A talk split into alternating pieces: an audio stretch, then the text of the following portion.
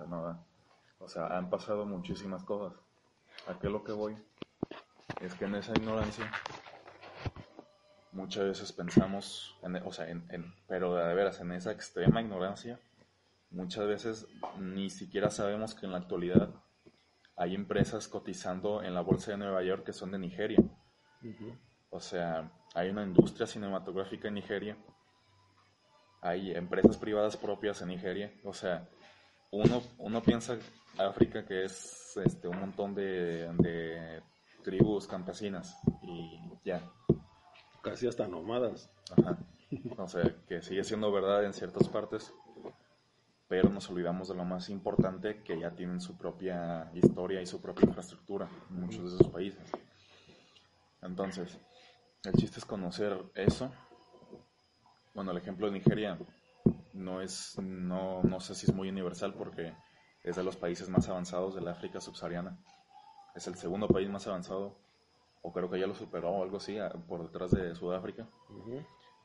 este, y otros países, no sé cómo estén, pero se eh, datos como que tengan los hoteles, que Angola tenga los hoteles o propiedades más caras del mundo. ¿Ah, sí? Ajá. Este, que sea que la capital Luanda sea la más cara, sean de las más caras del planeta pues uno va a entender, bueno, ¿qué chingados pasó aquí?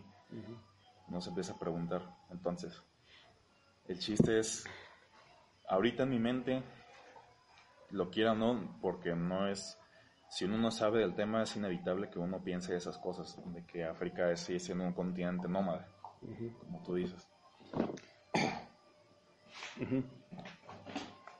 Entonces, uno, este, la única forma que veo para eliminar ese pensamiento, obviamente, es informarse de la historia del país, que han pasado muchas cosas. Es un terreno muy complejo. Cada país tiene sus propias complejidades y uno tiene que estudiarlas. Este, a pesar de que no tenga ningún contacto cultural con, con esos lugares. En lo que vi del capítulo, por ejemplo, vi ¿Cómo se llama el libro? El The Fate of Africa, el destino de África, algo así. El nombre original era el Estado de África, pero las connotaciones en inglés son como malas y lo cambiaron a The Fate, el autor. Este... Y leíste el capítulo del Congo, nada más. Ajá. Órale. Lo único malo que veo, o sea, son, son 50 pantallazos, son 25 páginas y empecé y terminé hoy. Este, ahorita, este, estando aquí, no, Empecé ahorita aquí en la cabaña y ya terminé hace rato. Entonces, bueno, a lo que leí es de que sí, el, Congo tiene como tres, o, lo, que, lo que trató el, capítulo este, nos habló de tres etapas. Y al final se concentró, o sea, donde se concentra más al final es obviamente en la época de la independencia. Según, según me dice el amigo que pasó el libro, el libro se centra más bien en el siglo XX, en los acontecimientos del siglo XX. No habla tanto de lo que pasó antes, ni de los imperios que hubieron, reinos o, estados africanos que hubieron antes de la colonización europea. Que la mayoría, si no, no, todos, la mayoría de las personas ni siquiera supieron que existieron algo más superior que tribus en África. O sea, existieron varias civilizaciones con derecho propio muchas de ellas sí ayudados por pueblos árabes más avanzados, pero de todos modos, o sea, de todos modos cuentan. Y bueno, total. El libro aquí no trata de eso, porque pues, va a ser un chingo. O sea, lo que uno espera es una obra especializada en el siglo en el siglo XX y concretamente, tengo entendido, se concentra nada más en la época de independencia, que es más o menos la misma para toda África, que es 1960. 1960 que yo sepa, Ghana fue el primer país en independizarse y fue en el 57. Tres años después, la mayoría de los países ya estaban independizados. O sea, en un lapso de tres años. Aquí en América fueron unos 10 años, pone, entre país y país, o un poco menos. Y en África fue más rápido, este, ya en los 60. Entonces, a lo que tengo entendido, lo que dijo el amigo que pasó el libro, este, se centra más bien en eso, en, en, esas épocas sesenteras en África. Y el capítulo efectivamente en su mayoría habla de eso. Entonces, se espera más o menos lo mismo, para los demás países en esa época. En el capítulo que leí del Congo se centra en tres etapas que tuvo, que es la de cuando el Congo era, cuando el Congo siendo su particularidad histórica más importante, es que comenzó siendo el patio de juegos personal de una persona en vez de una colonia. Entonces, se comenzó siendo un reino del terror personal de un, del rey belga y al final por tanta mierda, o sea, la mierda escaló tanto que la, o sea, ya los medios, la prensa, la gente, pues ya decía, no mames. Y ya fue forzado a transferir ese, ese reino dedicado exclusivamente a explotar primero, ¿qué fue? Primero este uh, marfil.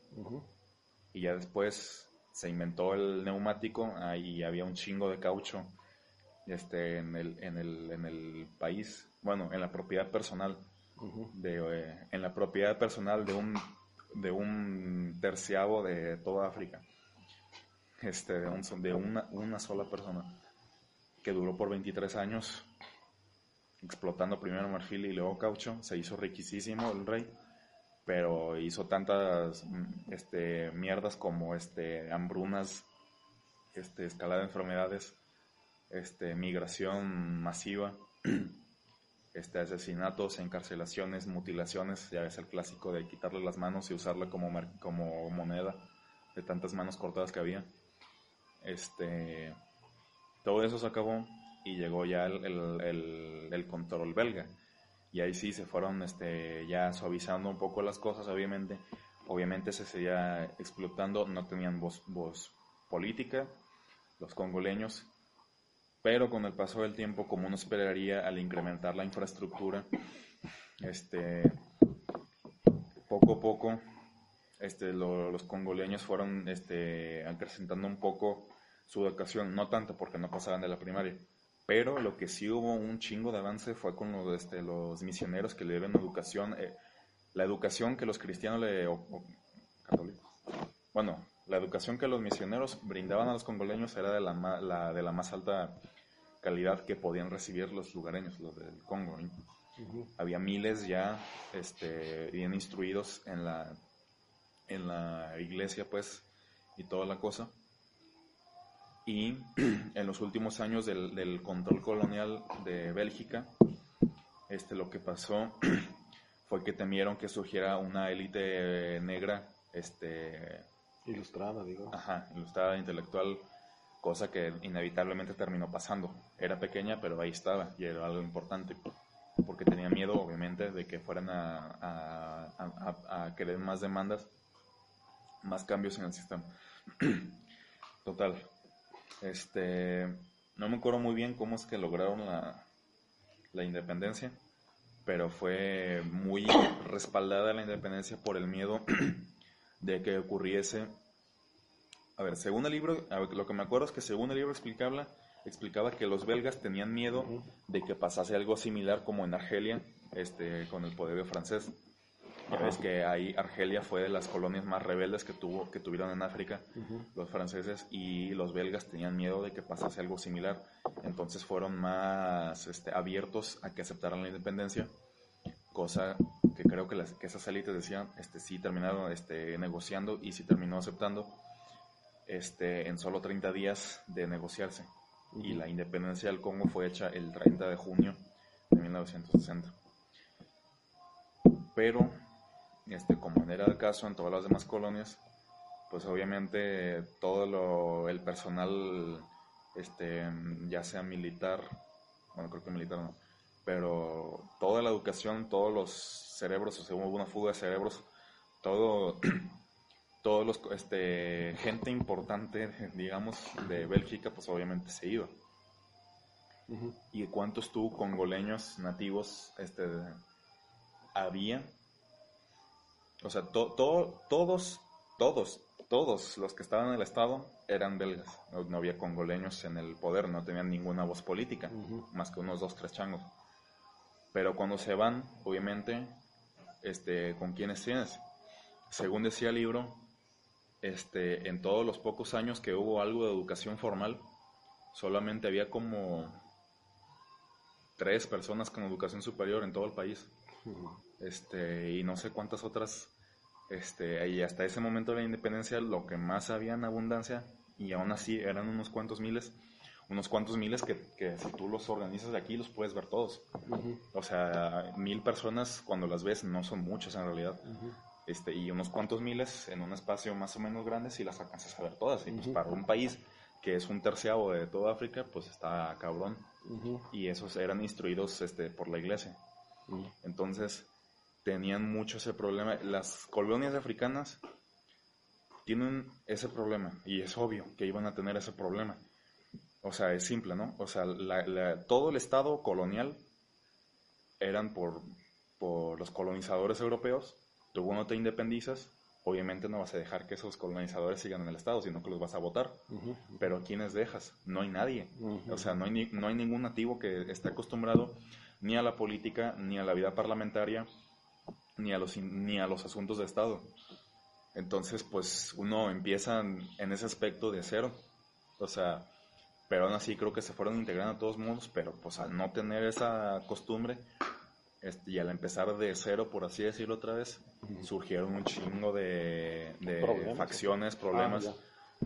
Ah, Algo parecido, supongo, a lo que pasó acá, cuando fue la independencia, o incluso con la Revolución Mexicana, porque ya ves que cuando ocurre una revolución o una independencia, este, un chingo de fracciones salen aprovechando todo el caos, todo el cambio en el sistema para obtener este, el poder por sí mismo. O beneficios.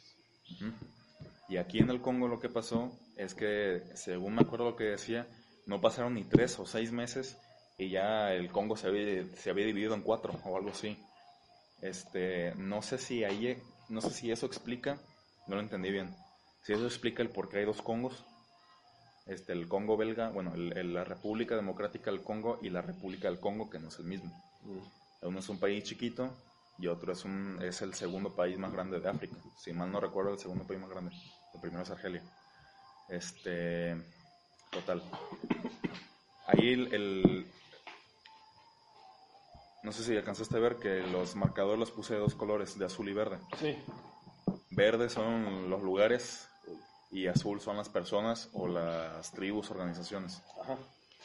Entonces ahí decía, Primero mencionaba que en el momento de la independencia había dos facciones que eran los evolvés y los Apoco, Apaco, Abaco, Abaco, Abaco, creo que era Abaco. Los Abaco decían que necesitaban reconstituir su gente, del, no nomás del Congo, sino también de la República del Congo y de parte de Angola, porque era el territorio histórico de, este, de cuando el Congo había florecido su civilización en el siglo XVI, en 1500 y tal.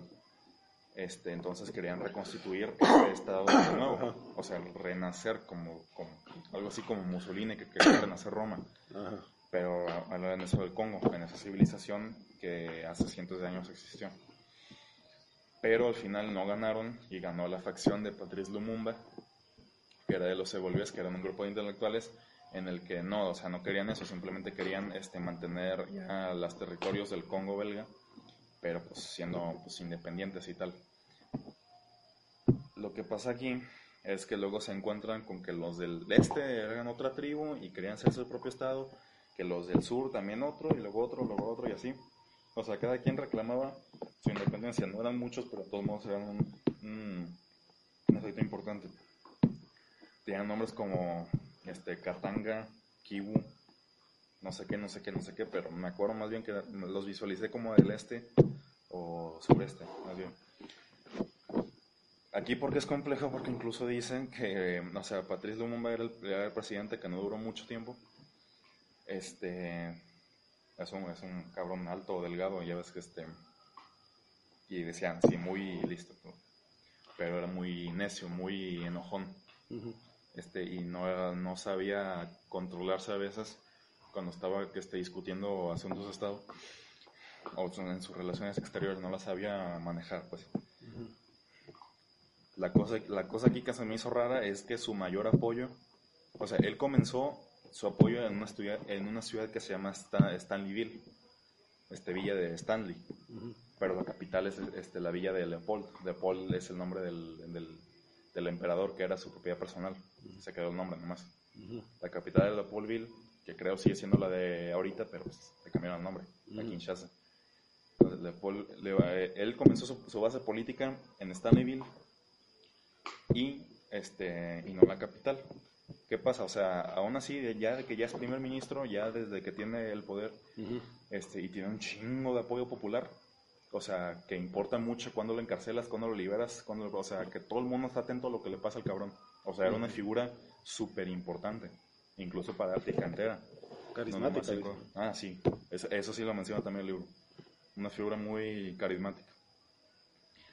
O sea, a pesar de que su base política la empezó ahí, cuando ya, ya llegó su, su culmen, su apoteosis de, del político que era, o sea, de todos modos, a pesar de que ya tenía control, digamos, en, en el Congo cuando surgieron este, desmadres, de todos modos, este, haz de cuenta que su base todavía existía, o sea, no podía quedarse en la capital, Eh, estaba más seguro en, en su base tradicional, o sea, eso es, es lo que te digo, es incluso los orígenes en los que vienes siempre como que siempre persisten. Ah, sí, sí, sí. Entonces, entonces como que uno se ancla a esos, como no sé si por tradición o porque ya hay gente apoyándolo, no sé, pero se ancla a esa ciudad. Aquí, en la, ¿por qué? O sea, aparte de los conflictos territoriales, pero por tribus, o sea, pues X, o sea, bueno, si eran importantes pues, pero aparte de las tribus, el Congo empezó a ser un, un asunto importante de confrontación política porque Lumumba en, uno de esos- en los primeros meses o estuvo ahí eh, como primer ministro, este, vio que muchas veces para controlar los asuntos internos, este, la, incluso, eh, incluso el ejército belga regresó para disque ayudar a controlar los asuntos y todo, pero él, Lumumba lo vio como una invasión, incluso dijo que ya estaban en guerra. No sé si oficialmente si fueran en guerra, pero el chiste es de que llamó, la ONU, la, llamó a la ONU para sacar a los belgas, lo sacaron, pero Lumumba quería más, entonces le dijo que, que si no tenía más demandas, no me acuerdo cuáles, iba a traer a la Unión Soviética a, a que, a, a tener, este, la- no sé si el apoyo del ejército o algo, pero iban a entablar relaciones. Entonces, eso, por decirlo de algún modo, fue lo que cagó todo el, el- el destino del país y de él mismo. Este, porque, o sea, ya al, al hacer eso, ya la CIA menciona, menciona como ocho, ve- ocho o siete veces la CIA.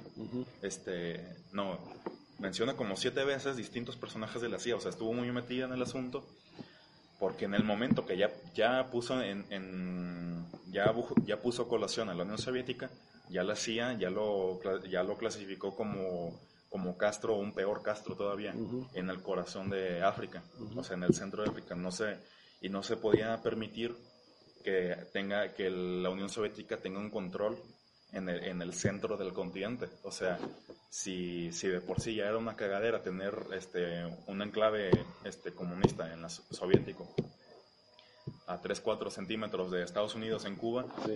este, y era un país chiquito.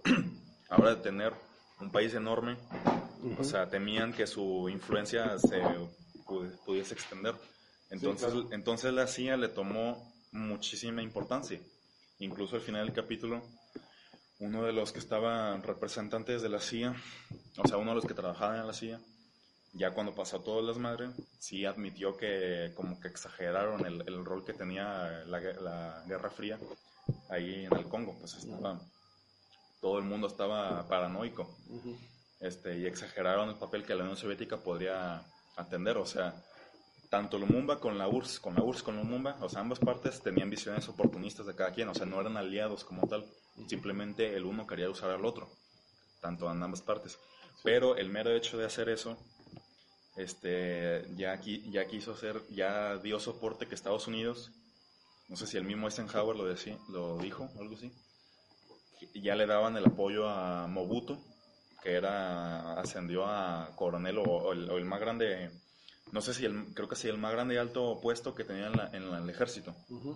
O sea, llegó un punto más o menos no, no tan parecido pero llegó un punto en que Mobutu ya era el, el- el Pinochet y Lu- Lumumba ya era el Allende. Bueno, O sea, de que uno ya ascendió y terminó siendo el presidente y terminó revocándolo del poder. Entonces Mobutu ascendió al poder y tal.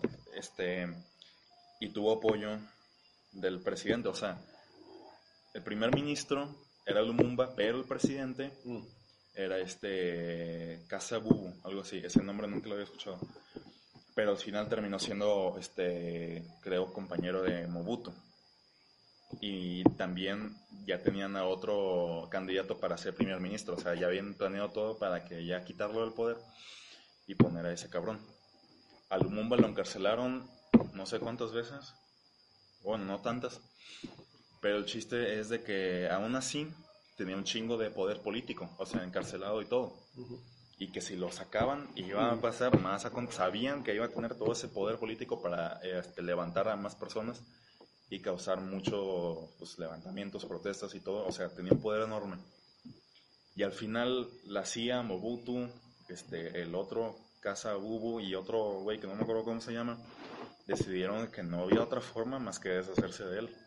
Entonces, él junto a otras personas, este, ya al final de todo, este lo ya lo llevaron a un lugar lejos y pues ahí lo mataron. Pero de todos modos, o sea, el poder sigue siendo tan inmenso que tuvieron que tuvieron que excavar la tumba, sacarlo de ahí, este, quemar y deshacerse de todos los restos del cuerpo porque incluso así era algo de importancia. No sé si usaron ácido y toda la cosa y según se di- según dice ahí lo aventaron al río ya para que nadie busque, ya nadie este, sepa de los restos del, del Patrice Lumumba. O sea, a ese grado de importancia tenía. Y pues ya al final, Tintes como de brujo también le... O sea, el tratamiento de su muerte, pues. Hasta en cuerpo sigue vivo. Hasta muerto el cuerpo sigue vivo. ahí, sí, pues este, tuvieron que hacer todo eso. Y pues al final, no sé qué pasó con las facciones territoriales. Ya, pues ya muerto, ya se calmó, ya se calmaron muchas cosas. Ya la intervención de la Unión Soviética no fue tal. Ya Estados Unidos no se metió tanto en los asuntos.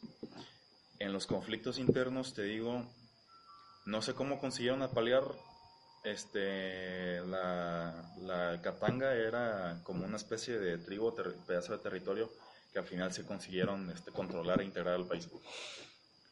Total, este, el país se estabilizó, se medio integró, ya no hubo tantas revueltas. No sé si ya tenían a más gente educada ya para tener este, más control de los asuntos del Estado y ya Mobutu ya ascendió al poder directamente, no sé, creo que como presidente, algo así. Y el ascenso de Mobutu al principio ya se veía como una etapa de respiro, de calma. Con él no sé qué pasó después, o sea, por algo es muy famoso, como 30 años duró en el poder, creo yo. Este, no sé si lo mataron, como este Lumumba, no me acuerdo, creo que no. Pero la importancia que tuvo no la sé explicar todavía. Pero por algo es un nombre más famoso, creo yo, que Lumumba incluso. Y pues, pues así, así concluye el, el capítulo. Básicamente concluye, dice, el Congo empezó siendo propiedad personal de un emperador que pasó siendo una colonia en la que se seguían exportando recursos, en las que pasó a tener mayor control político, pero a, a falta de gente de- educada en los asuntos del Estado, no tenían control efectivo del país. Hasta, hasta la mitad del territorio perdió su control. Surgieron los conflictos internos y gracias a traer a la Unión Soviética a colación para amenazar a la ONU y sacar a los belgas de, de su control que seguían teniendo, gracias a traer a la Unión Soviética, cagaron todo el, el país por meterlo ya en un conflicto de guerra fría, en las que ya se implicó la CIA y todos los movimientos gringos y belgas que tenían sobre el territorio. Ujú. Y eso fue lo que eso fue lo que los, les trajo el mal hasta que ya llegó Mobutu, ya siendo un aliado completamente corrupto y gringo, ah, y aliado de los gringos, pues ya todo se, todo se estabilizó y ya no hubo tanto desmadre. Entonces, eso fue. Eh, ¿Por qué quisiste leer ese libro? Para estar en mayor contacto con el, con la gente de allá. De África. O sea, como, o sea, yo como vivo en el país, aquí en México, pues sé más cosas que otros países. Pero, o sea, sabré pocas cosas de Sudamérica, por ejemplo, pero sé más cosas de Sudamérica que de otros continentes, porque pues es la misma región, a fin de cuentas. Entonces, uno se da cuenta, es algo obvio, ¿no? Pero uno se da cuenta de que, pues obviamente, lo, eh, entre más cercano a ti, más sabe uno. O sea, es como un centro de gravedad. Entonces, mi plan a largo plazo es eliminar ese centro de gravedad y tratar de que mis conocimientos estén a la...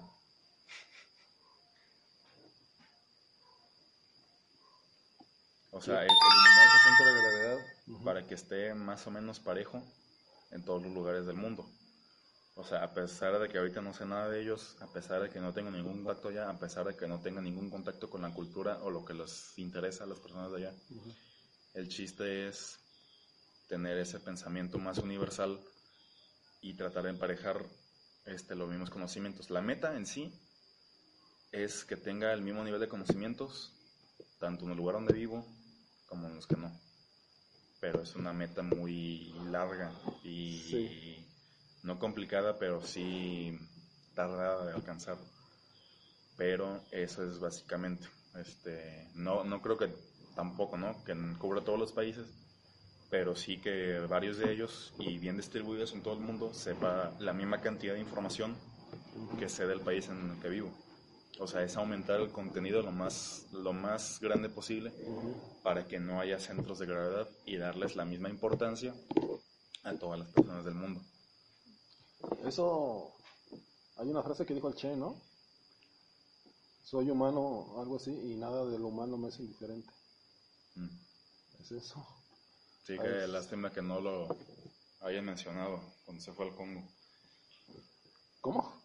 No, que no lo hayan mencionado cuando se fue al Congo, no sé en qué años.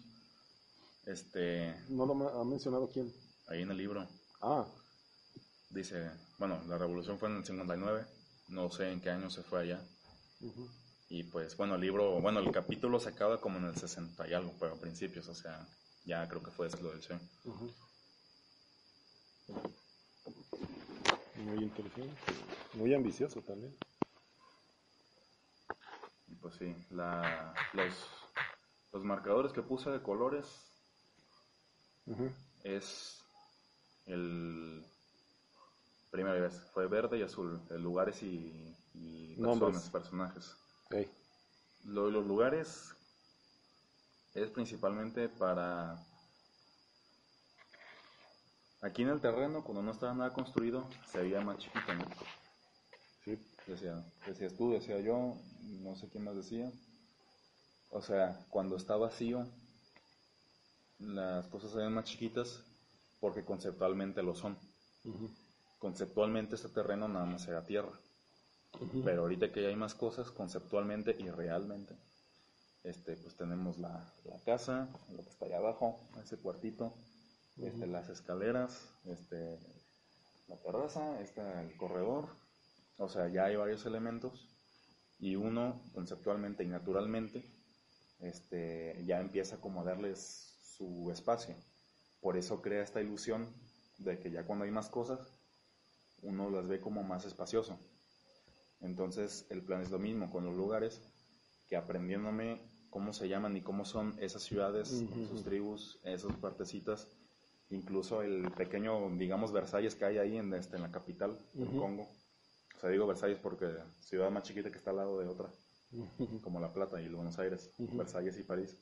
Este, Leopoldville y no me acuerdo, Paisville, este, o sea, esas, esas pequeñas cositas son los que como en esta metáfora que hice, o alegoría, no sé cómo se llama, es de que la, ya cuando sepa todo eso, ya las una, ya las meta, y naturalmente el país sabré que es más complejo de lo que me pensaba. Este, por ejemplo, lo parecido con mi amigo de Argentina, ya cuando le mostré ciertas cosas, no se dio cuenta de qué tan grande era México. Él pensaba que era más chiquito. Pues porque como él es argentino, obviamente no, no sabe tanto de México, por lo tanto no le pone tantas cosas. Argentina sí, obviamente. Entonces, la idea es la misma. cuando le pones varias cosas, ya naturalmente se hace más grande, por así decirlo. Más complejo, ya sabes, ya, ya sabes navegar más o menos por el mapa territorial físico que hay del país. Esa es, la, esa es la meta con los lugares. Y la meta con la de los azules de personajes es más sencilla, simplemente es este, ver, bueno, siguiendo el, siguiendo el principio de que pues, todos somos seres humanos para acabar diferencias, o sea, viendo personalmente cómo es la vida, hasta personal, digamos, de esos personajes importantes que menciona el libro. Ya, pues meterse más o menos en eso, ver cómo fueron sus vidas, cómo se educaron, qué rol tuvieron en la historia.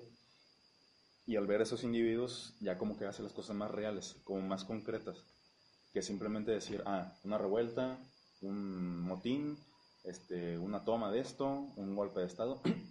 como, o sea, como que uno los ve como abstractos. Y una, y una vez que uno ya se mete con los individuos como tal, ya uno los ve más como diciendo, ah, pues ya hasta más, puedo hablar con este cabrón. Eso es más verdaderos, digamos. Ajá.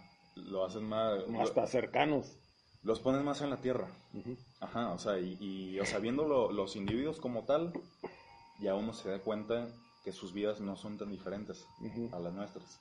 Eso rompe alejamientos, eso da cuenta de que no somos tan diferentes, de que las cosas son hasta iguales, no importa los kilómetros que nos separen. Entonces, esa es la meta. Otra vez, los verdes, los lugares, para meterle más contenido, más asuntos y expandir la, la, navegación de ese país para hacerlo más grande, más complejo como realmente es. Y los azules para tratar de hacerlo más real, para aterrizarlo, para hacerlo más concreto, para hacerlo este, más cara a cara, como los pies en la tierra, conocer los individuos, o sea, tanto los individuos como sus grupos, sus organizaciones, tener ese, ese estudio detallado y sintetizarlo en una misma historia, como lo ves, así es en todos los lugares del mundo. Entonces, esa es la meta básicamente. Uno para agrandar el conocimiento del país como tal y el otro para hacerlo como más real, más aterrizado, más humano, a fin de cuentas. Sí. Es más humano de ser, conocer los individuos, más que nada. Entonces, es eso. Y además, saber esas cosas no es un fin en sí mismo, porque al saber eso, uno ya cuando lee, cuando lee algo, cuando busca algo, ya ubica las cosas, ya ubica los nombres, ya ubica los lugares, ya ubica los acontecimientos y pues es más fácil. Entonces es la meta también. Con eso ya me va a permitir expandir más mis movimientos en lo que concierne a tal continente, a tal país. Entonces, eso fue lo más inteligente que se me ocurrió para poder expandir eso. Y hacerlo más fluido y más rápido el aprender este, en el extranjero. Entonces, el anotar lugares y nombres particulares es lo que mejor se me ocurrió para hacer más fluido y más rápido y eficiente, pero sobre todo más rápido el aprendizaje de, esos temas. Y pues sí, rescatando la importancia de tomar nota. Claro. ¿No, has escrito ahí? No, no, no, no,